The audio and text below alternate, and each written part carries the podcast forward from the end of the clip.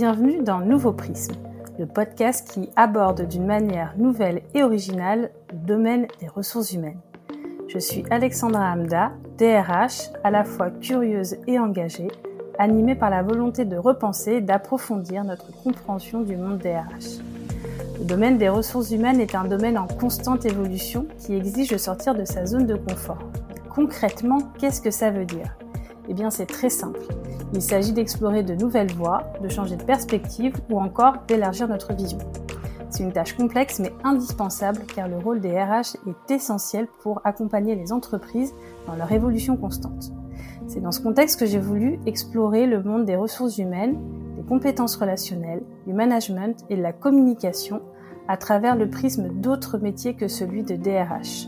Vous verrez, au fil des épisodes, je vais recevoir des invités inspirants, des personnalités passionnées, des experts reconnus et des professionnels engagés. Ensemble, nous allons explorer des sujets, des thématiques qui sont au cœur de notre quotidien professionnel. Mais nous le ferons sous un nouvel angle, celui de leur propre métier. Installez-vous confortablement et bonne écoute. Bonjour Eberson, ravi de te recevoir dans ce nouvel épisode.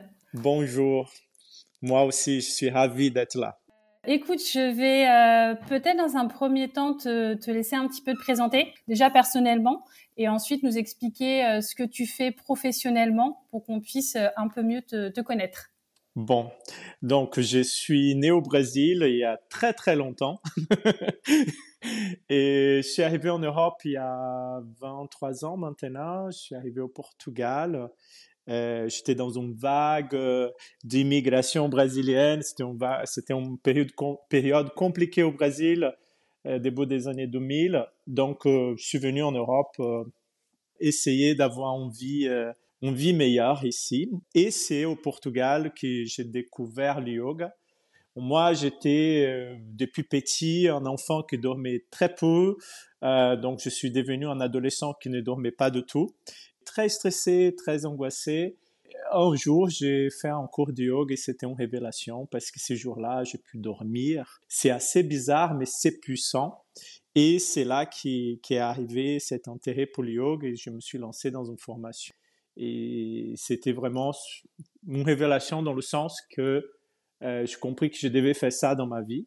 Et donc, euh, depuis ce jour-là, je pratique de manière quotidienne. Et le yoga, c'était quelque chose de très difficile pour moi au début, comme quelqu'un de stressé, angoissé, pas du tout de patience, et, et, aussi pas sportif. Et de ça, j'ai créé une méthode de yoga euh, qui s'appelle Vibhava Yoga.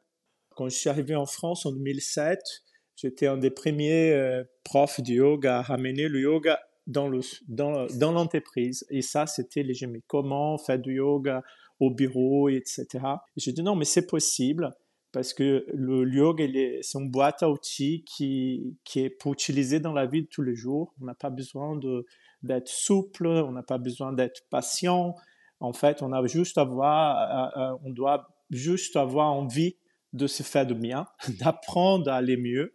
Et le yoga c'est une méthode en tout temps et en 2007, je commençais à travailler avec les entreprises en France. Après, l'histoire, elle arrive jusqu'à aujourd'hui. Création de la méthode en 2012, création d'une première application en 2012, euh, Yoga Bureau. Je pense que j'étais un peu en avance à l'époque, mais euh, ça a pas mal euh, fait parler de yoga et participer de la démocratisation de cette philosophie, en fait, et de cette pratique aujourd'hui. Pas qu'en France, mais en Europe et aussi dans le monde. Hein. Il y a beaucoup plus de monde qui pratique maintenant. Ça me rassure parce que je, suis stressée, je suis angoissée et je suis pas sportive. Bon. Donc du coup, je me dis bon, je peux, j'ai jamais fait de yoga, je me dis bon bah du coup c'est cool, je peux le tenter, ça me rassure, euh, ça rassure à d'autres aussi parce que on, quand j'étais au téléphone, c'est ce que je te disais, on a quand même des, moi je me dis c'est impossible que je commence à faire du yoga parce que je suis pas particulièrement souple, je suis pas sportive, euh, dès que j'ai essayé de faire de la sophro ou quoi, ça n'a pas marché. On, parlera tout à l'heure un petit peu plus des différences entre sophro, yoga ou, euh, d'autres méthodes. Mais si je reviens justement sur, le yoga, c'est ce que j'ai vu, c'est que ce qu'on ne sait pas, c'est qu'il y a hum, un peu plus d'une centaine de méthodes euh, de yoga. Oui, il y a, si on reste, très académique, il y a 108 euh, méthodes différentes. En fait, le yoga, c'est un système philosophique. Euh, non, il y a plusieurs manières de pratiquer et expliquer le yoga, euh, la pratique du yoga. Donc, non, il y a 108 manières de d'expliquer cette méthode et de, la pratiquer. Non, on va, on va, le, le, le, sujet qu'on commence à pratiquer, c'est de trouver la manière qui nous correspond, celle que euh, on s'identifie en fait. Il n'y a pas de yoga bon ou mauvais, il y a différentes manières de pratiquer. Après, aujourd'hui, avec la démocratisation du yoga, il y en a beaucoup plus que 108. Il y, a, il y a beaucoup de choses parce que le mot yoga, c'est un, mot qui vend beaucoup, qui a beaucoup d'informations derrière et de la désinformation aussi. Donc, on peut, aujourd'hui, on voit qu'il y a des choses euh, qui sont pas du yoga, mais qu'on va dire que c'est du yoga parce que ça vend. Donc, euh, il, faut, euh, il faut avoir le bon sens pour trouver la bonne méthode. Par exemple, ma méthodologie, j'ai pas créé en fait euh, le Vibhava Yoga. J'ai juste mis à jour un yoga qui existait déjà, qui était oublié, un yoga très ancien. J'ai mis, j'ai mis à jour ce yoga pour qu'il soit praticable pour nous aujourd'hui, avec notre type de vie, notre type de vie, notre quotidien, nous aussi comme occidentaux, comme des sédentaires, etc. Donc, euh, euh, donc c'était juste une mise à jour, une organisation de méthodes qui existait déjà. Donc, j'ai rien créé, j'ai juste j'ai eu l'idée de rendre accessible ce yoga-là qui était ancien, oublié au fond d'un tiroir, n'était pas de tout organisé. J'ai juste organisé euh, pour que ça soit praticable. Et justement, si on vient sur la méthode, alors c'est la méthode Vibhava, c'est ça, ça Si je prononce, euh, si je n'écorche pas trop de termes. Comment tu fais justement pour la rendre accessible? Par exemple, si je viens de tes cours, euh, j'en ai jamais fait, je suis novice, ou si tu vas dans une entreprise, par exemple, comment tu fais pour rendre ça accessible déjà parce que en cours particulier, et comment tu peux faire pour rendre ça accessible si euh, bah, tu te retrouves par exemple avec un groupe? C'est la démarche, elle est autre. Donc, euh, moi, j'ai déjà donné des cours à, une personne, dix personnes. J'ai déjà donné des cours à des, des, des 500, 800 personnes à la fois, avec tous les niveaux différents. En fait, la méthode, elle a, elle était, je pense que je peux dire ces mots, codifiée de manière qu'on a un lexique une manière d'expliquer qui est très facile, très compréhensible. C'est pas que je vais oublier la philosophie, le côté aussi très culturel du yoga, mais je vais juste donner l'information nécessaire et le plus facile possible. Les exercices, ils, ils sont toujours proposés par palier. Donc, ce qui fait que dans un même cours, on aura un exercice qu'on va commencer qui sera pour tout le monde, et s'il y a des niveaux, euh, si on peut parler de niveaux, j'aime pas trop la, la question de niveau en yoga parce que c'est pas du sport, donc euh, il n'y a pas de niveau. Mais pour ceux qui sont à l'aise avec cet exercice, il y aura d'autres propositions qu'on va appeler plus avancées. Donc euh, chacun va réussir à prendre la pratique qui le correspond en fait dans le cours. Et une chose simple, euh, parce que l'aspect visuel, c'est toujours le plus simple en yoga, non, c'est les postures, c'est les positions du yoga. Par exemple, euh, si on est dans une position où on doit toucher avec le front au milieu des tibias, bien sûr, c'est mon premier cours, je suis debout, je n'arrive même pas à, me plier en Moi, deux. ce serait compliqué. Hein Mais il y a plusieurs paliers, donc on va commencer par exemple avec les mains sous les genoux et on aura les bienfaits de la posture pour ma condition physique de ce jour-là. Mais les autres qui peuvent aller plus loin et pourront aller plus loin, non signifie que c'est là l'accessibilité, c'est d'adapter sans simplifier. Autre chose qu'il y a dans la méthode, c'est tous les, tous les séquences, tous les cours sont déjà préétablis. Donc, signifie que chaque cours nous prépare pour le cours suivant. Donc, il y a une évolution dans la pratique. Oui, tu as une gradation progressive. Et Viba va signifier évolution. Donc, il y a cette évolution-là. Et même si on fait acquis un cours, dès le premier cours, que c'est rare dans la pratique du yoga, c'est vraiment très rare, que dès le premier cours, on a une expérience qui est assez parlant pour nous, on a une vraie expérience. Donc, avec le Vibhava, c'est possible dès la première, de la première expérience, dès le premier cours, avoir mon expérience yoga. On a le bienfait de le premier cours, même si on ne comprend pas grand-chose, même si c'est la première fois que je fais. Donc, euh, c'est comme ça que le yoga devient accessible après. La première fois que tu en as fait, tu l'as senti euh, presque le soir même où tu as pu t'endormir en fait? Oui, parce que la manière comme on mélange les, les, exercices, c'est la chimie en fait qu'on fait avec le yoga. Je suis chimiste de formation et je pense que la chimie m'a beaucoup aidé dans la création de la méthode dans la création et dans mes cours en fait, parce que c'est qu'une question de mélange et des proportions entre les exercices. On fait de la chimie avec le corps des gens et selon ce qu'on a besoin, on va parler du stress, je sais exactement comment mélanger pour relâcher. Et ça, ça devient de cette expérience personnelle. Mon prof, quand il m'a donné mon premier cours de yoga, il n'avait pas ça dans la tête, ça, ça tombait bien. C'était pur hasard, mais je, mais je suis vraiment, j'ai dormi sans corps. Donc, pour moi, qui dormais avec des médocs et tout, c'était super. Et j'ai dit, mais pourquoi? Et là, c'est là que j'ai dit, mais ok, euh, c'est très ésotérique, c'est très mystique, c'est pas Dieu qui a voulu que je dors, il y a quelque chose derrière. Et de là, j'ai cherché, j'ai beaucoup pratiqué, donc on va avoir toutes ces, ces réactions physiologiques de notre corps selon certains exercices, donc euh, qui sont Là, par exemple, pour le stress, on sait qu'on peut activer le système parasympathique, on sait qu'on peut, avec tel ou tel exercice, relâcher, libérer des endorphines. Donc, on va bien dormir, par exemple. tu peux euh, expliquer la différence, même si pour toi ça paraît complètement différent. Je t'avoue que pour moi ça n'est pas, c'est pas instinctif et je pense que je suis pas la seule. Par exemple entre, euh, le yoga, la sophro euh, et d'autres pratiques, que sophro c'est plus respiration, yoga c'est plus posture. Est-ce que, enfin voilà, est-ce que tu peux un tout petit peu plus préciser du coup les, les différences?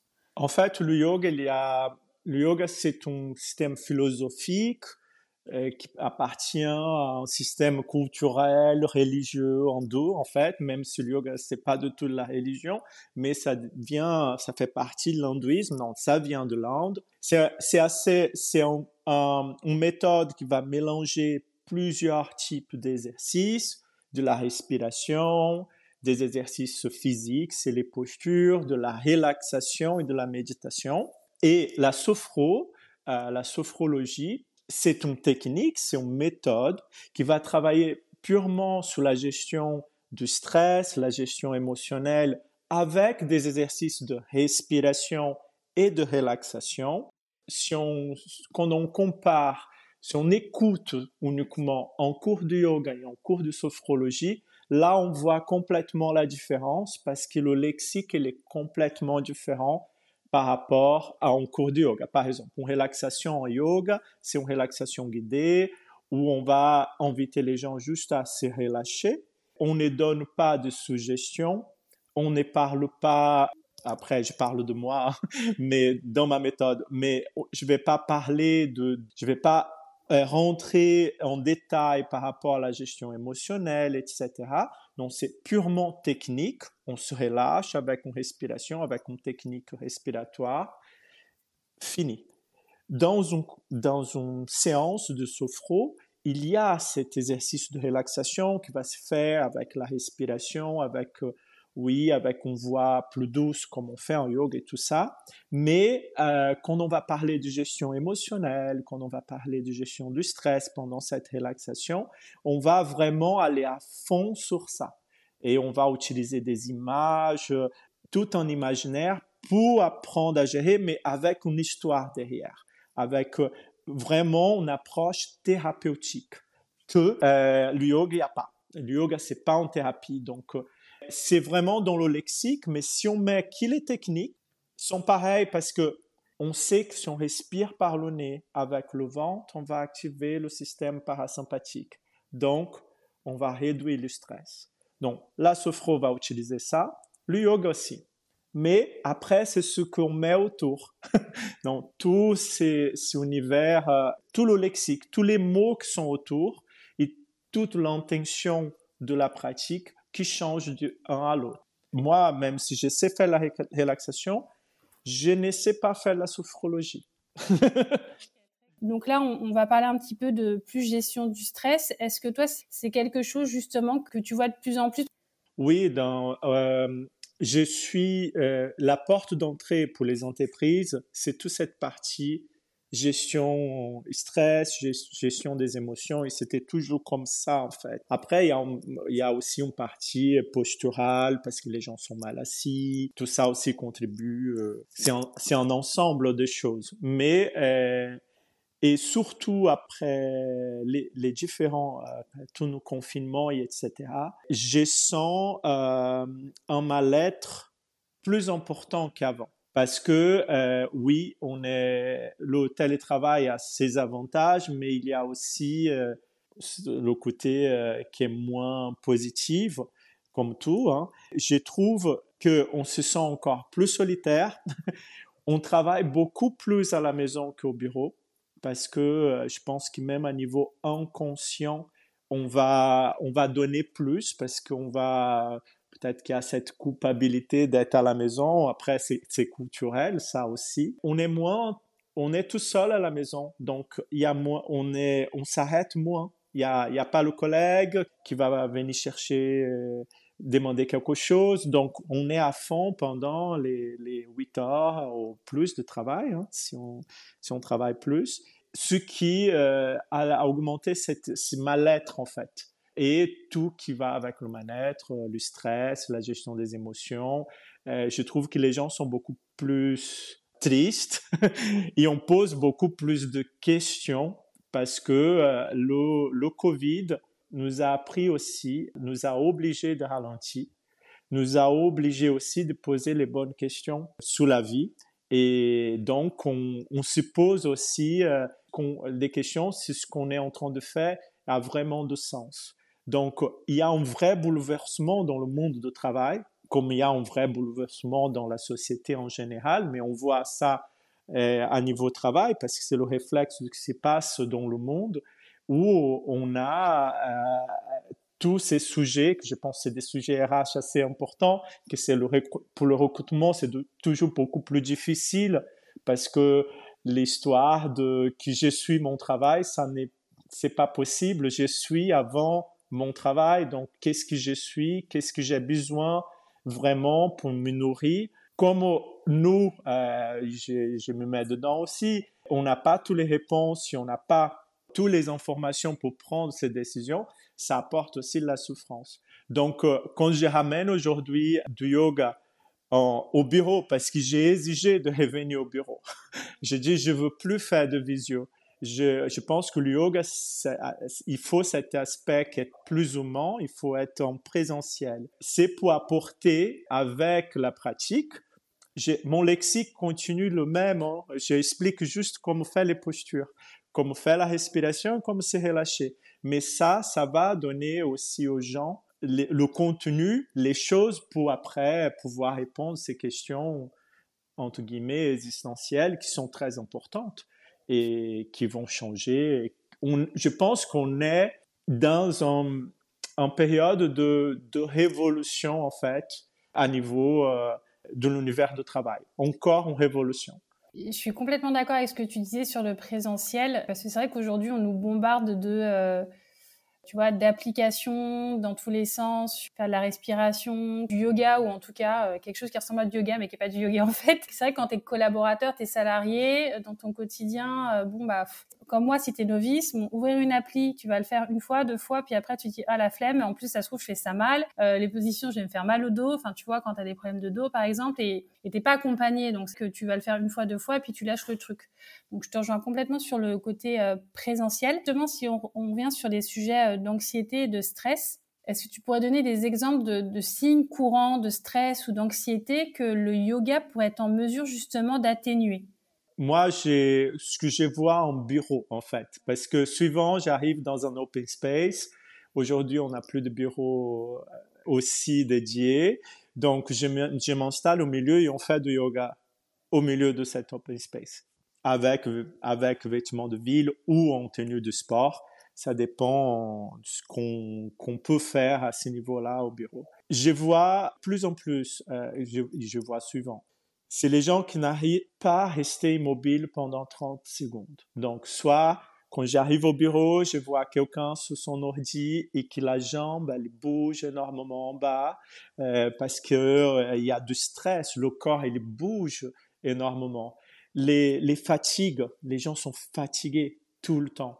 Et après, quand on commence à creuser, donc il y a un sommeil qui n'accompagne pas, comme on est stressé, comme on dort pas bien, toute la partie euh, de nutrition et tout ça, tout part, tout part dans le mauvais sens. On va, on va, on va augmenter notre consommation des, stimulants comme la caféine, le thé et entre autres, hein, aussi la consommation de sucre en fait parce que il faut il faut apporter aussi quelque chose qui nous rend heureux. C'est un cercle euh, vicieux qui si on laisse euh, va avoir des conséquences pas uniquement à niveau de notre vie professionnelle mais dans notre vie euh, aussi familiale comme notre santé. C'est assez intéressant. Donc ça fait longtemps que je fais ça. Quand tu rentres dans une entreprise, rend son plateforme de travail. Et comme moi, j'ai un regard extérieur, j'ai jamais travaillé en bureau dans ma vie, hein. donc euh, je connais, je connais très peu euh, l'univers bureau, mais j'ai, je connais le bureau en allant, en allant donner des cours. Mais quand je rentre dans un dans un open space, dans un dans un bureau, on voit par la manière comme les gens sont assises, la manière comme ils bougent, la manière comme ils te regardent quand tu dis bonjour, quand tu arrives, le niveau de stress, de pression qu'ils ont sur les épaules. Parfois, pour avoir des bureaux qui sont très joliment décorés, avec euh, tout qu'il faut euh, pour être bien, des bureaux debout, de, d'espace avec un petit euh, aquarium, du jardin, mais le management, il n'a pas changé, il est encore comme avant, donc on voit ce mal-être qu'elle a. On apporte cette boule, une petite boule de bien-être avec euh, le yoga dedans, et ça peut réveiller les consciences pour qu'on améliore mieux le rapport entre les gens. Améliorer euh, euh, comme ça la qualité de vie au bureau, pas uniquement à niveau de, postural, mais aussi à niveau de relation entre les personnes.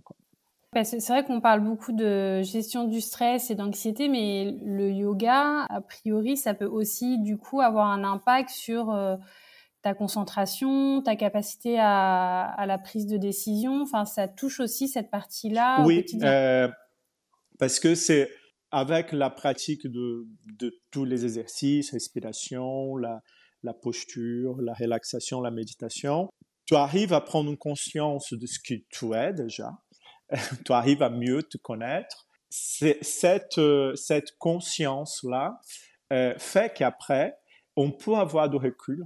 J'ai beaucoup aussi de chefs d'entreprise que je vois en privé. Donc, les décideurs, je vois toujours en privé. Et ça les aide, parce qu'il y a beaucoup aussi de responsabilité là-dessus, de prendre ces reculs-là et de prendre la bonne décision. Apprendre aussi, quand tu te tournes vers toi, vers soi, tu apprends à te connaître, tu arrives aussi à être avoir plus d'empathie vers l'autre, en fait. Donc, dans une ambiance de relation de travail, c'est important aussi l'empathie pour un bon management justement parler du management et je suis complètement d'accord. Pour être un bon manager, il faut déjà bien se connaître soi-même. Euh, et en te connaissant toi-même, déjà, tu vas expliquer aux autres comment fonctionner avec toi et toi aussi être plus à l'écoute de tes collaborateurs. Donc, euh, c'est un cercle vertueux euh, à ce niveau-là aussi. Ça aide à que tu prends conscience de soi, en fait. Quand tu fais attention à ton corps, quand tu fais attention de prendre même 10 minutes pour toi tous les jours, ça sera sûr que tu vas aussi prendre attention de l'eau, faire attention plus à l'autre qui est devant toi. Et l'autre, c'est ton miroir aussi. Tu vas reconnaître des choses chez lui, donc tu vas pouvoir comprendre aussi, comme, au lieu de qu'il t'énerve uniquement, et tu vas le comprendre. Et c'est comme ça qu'on peut établir des bonnes relations avec les gens. Et surtout dans, dans le milieu qui est assez austère de, de travail. Hein. Ça t'est déjà arrivé de rencontrer des personnes qui avaient vraiment des blocages de concentration, de lâcher prise, d'adhésion Oui, j'ai toujours, avant de commencer, on est réfractaire. La force de la méthode, c'est qu'elle s'adapte à chaque pratiquant. Donc, euh, en 2008, j'ai commencé à donner beaucoup de cours à des hommes qui, aujourd'hui, on parle des hommes au yoga. Le yoga, ça reste un univers qui est très féminin. Et déjà depuis 2008, parce que je parle 2008 parce que je suis arrivé en France en 2007, j'avais, par exemple, j'ai mon avocat qui est connu parce que c'est mon avocat. j'ai dit, mais il faut absolument que je te donne un cours de yoga parce que si on va travailler ensemble, j'aime bien donner des cours aux gens que je travaille c'est là que la personne elle va vraiment me connaître. C'est où c'est là que je suis à l'aise pour m'exprimer. Donc je dis mais c'est pas pour moi et vraiment donc on pense vraiment là le mec euh, hyper stressé euh, avec tous les les, petits euh, tics des mouvements vraiment au bout de sa vie au bout de rouleau. Et donc on se retrouve pour un cours d'honneur et il dit, mais c'est pas pour moi, ma femme, elle fait, mais elle sera très heureuse. Je dis, non, mais il faut absolument que tu fasses une fois. J'ai juste pour essayer. Bon, il a fait le cours et on fait des cours jusqu'aujourd'hui. Toutes les semaines, c'est devenu son rendez-vous le plus important. Il était réfractaire. Donc, quand on est réfractaire, quand on, on a plein d'idées dans la tête, parce qu'on a plein d'idées euh, par rapport au yoga, essayez le cours et il ne restait pas à la première expérience parce qu'il y a plusieurs méthodes. On essaye plusieurs parce qu'il y a plusieurs manières de faire. Pour les résistants, je dis, il faut faire juste une fois, sans compromis. Ah, au nord, c'est trop. C'est pas grave, on fait cinq minutes. Avec ces cinq minutes d'exercice de respiration et quelques étirements, tu vas pouvoir avoir une idée de qu'est-ce que c'est la pratique. Parce qu'il faut la sentir. Parce que si j'explique, oui, je comprends, le cheminement, je comprends qu'il y a la respiration, je comprends qu'il y a ça, mais il faut la sentir. Il faut vraiment la pratiquer. Le yoga, c'est pratique. 99% de pratique. Il y a très peu de théorie dedans. Donc, il faut pratiquer. Et c'est la manière la plus simple de convaincre celui, pas convaincre, mais montrer, ouvrir une possibilité pour celui qui, qui est un peu réfractaire, qui n'y croit pas, parce que là, c'est pas une question de croyance, c'est très scientifique. C'est pour ça qu'il ne faut pas convaincre. On ouvre la fenêtre, tu vois, et ah oui, c'est pour moi ou c'est pas pour moi. Je prends mon exemple. Donc, euh, je travaille toute la journée. Je suis DRH, stressée, angoissée, pas sportif, les stéréotypes. Euh, j'ai pas le temps. Je suis en speed toute la journée. Est-ce que toi, tu proposes aussi une approche? Parce qu'il faut trouver du temps aussi pour faire du yoga. Tu vois, moi, je sais que j'ai pas beaucoup de temps dans ma journée. Est-ce que tu peux, est-ce que justement quand tu interviens en entreprise ou en cours privé, peu importe, euh, des, systèmes où tu n'es pas obligé de te faire une demi-heure, une heure de yoga, mais des exercices euh, peut-être plus ponctuels, mais qui te permettent d'avoir une pratique plus hachée, mais qui ont quand même un effet sur l'anxiété, le stress, etc. Oui, après, en fait, on n'a pas, ça sert à rien de faire une heure, une heure et demie, euh, et après, on fait plus rien pendant 15 jours. Dans la vie, c'est la régularité. Donc, selon les profils, euh, je sais que, par exemple, pour toi, si j'ai dit juste pour que tu respires et que tu essayes de, de te concentrer euh, sur un triangle vert devant toi, ça va pas marcher. Donc, pour toi, je vais te dire à chaque fois que tu te sens stressé, que le stress, il monte beaucoup, essaye juste de en restant assise, étire les bras vers le haut et cherche un étirement très fort de, tout ton corps en étant assise. Et relâche. Je sais que ça, tu auras une réponse physiologique de ton corps. Donc, à chaque fois que tu sens que le stress il monte ou avant qu'il commence à monter trop vite, tu essaies de faire ça. Oui, c'est pas très poli de s'étirer devant les gens, mais tant pis, c'est pour mon bien-être, je suis dans mon bureau, je le fais.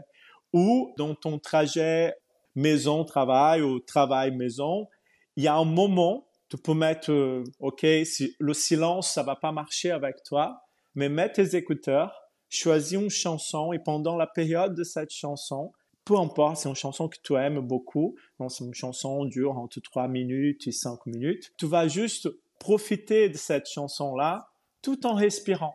Donc, tu ramènes, tu crées, euh, tu es en train de faire la respiration, à rester dans l'exercice. La chanson, c'est juste pour que tu restes cinq minutes en train de respirer. Il est fait la respiration, il va se faire sentir. Donc, si tu fais ça tous les jours euh, en allant au travail, c'est comme si tu faisais euh, du yoga tous les jours, parce que c'est la régularité. Si toi, tu avais une, une fierté à nous partager dans ton expérience justement d'apprentissage, si tu fais un petit peu un, retour en arrière ou tu regardes un peu dans ton rétroviseur, euh, qu'est-ce que qu'est-ce que ce serait? Le bien-être, être bien, ça s'apprend et on mérite ça. On mérite être heureux en fait, et on mérite être heureux maintenant. Ma plus grosse fierté, c'est que c'est pas euh, mon prof de yoga ou, une autre personne qui qui m'a ramené où je suis jusqu'à aujourd'hui, c'est moi. C'était tortueux, c'était douloureux parce que changer, c'est très douloureux.